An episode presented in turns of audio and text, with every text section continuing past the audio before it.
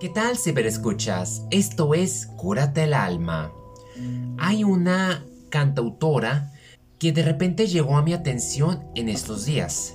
Para ser sincero, ya había sido hace un par de meses, marzo para ser exacto, ganadora al lado de su hermano de la canción original por la película No Time to Die.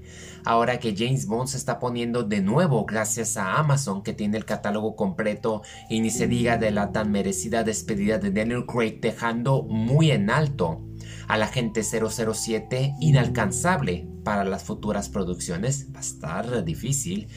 Estoy impresionado de la carrera musical que lleva Billie Eilish.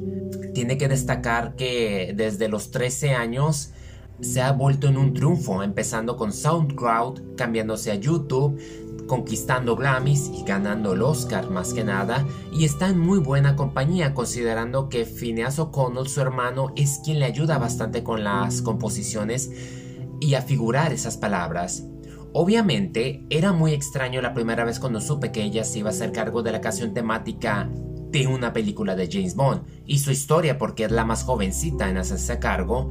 Y vaya que tenía una profundidad narrativa y sentimentalismo como para meterse en una chica Bond y mezclar el tema principal que es prácticamente el desamor al lado de la violencia y la incertidumbre letras fenomenales y más saber que Billy ah, sufre del síndrome de Tourette. También ha tenido depresión y justo cuando iba a despegar más alto de lo que ya era, cayó la pandemia en el 2020. Si te pones a investigar, hay bastantes eventos que marcaron su vida y que sirven como que de inspiración para las futuras generaciones. Es muy curioso porque a mí casi no la tomaba mucho en cuenta y ahora tras ah, investigar un poco de su historia y prestarle bastante atención a la letra de esta canción, debo de confesar que sí podría estar fácilmente a la altura de Skyfall y Riders on the Wall, mis respetos para Sam Smith y Adele, pero esta canción y la magia que tiene en su instrumentalización tienen algo que escarba más en el fondo de lo que radica en el personaje de James Bond. A continuación voy a pronunciar la letra en español. Una vez que finalice los invito a que la busquen en su idioma original, la escuchen y prestenle bastante atención. Estoy seguro que van a encontrar ese sentimiento que se percibe desde el primer minuto hasta el último minuto, no solo de la canción, sino de la propia trama de esta sin duda gran secuela conclusiva a James Bond. Debería haber sabido que me iría sola. Eso solo demuestra que lo que sangras es solo la sangre que debes. Éramos una pareja, pero te vi allí, y fue demasiado para soportar. Eras mi vida, pero la vida está lejos de ser justa. ¿Fui estúpida al amarte? ¿Fui imprudente para ayudar? ¿Era obvio para todos los demás? Que me había enamorado de una mentira. Nunca estuviste de mi lado. Engáñame una vez, engáñame dos veces. ¿Por qué tratas así al paraíso? Ahora nunca me verás llorar. Simplemente no hay tiempo para morir. Lo dejé arder. Ya no eres mi preocupación.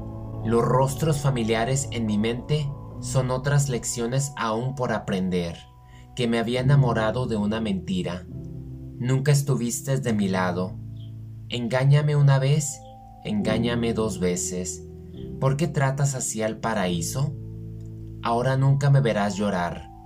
Simplemente no hay tiempo para morir. No hay tiempo para morir. No, no hay tiempo para morir.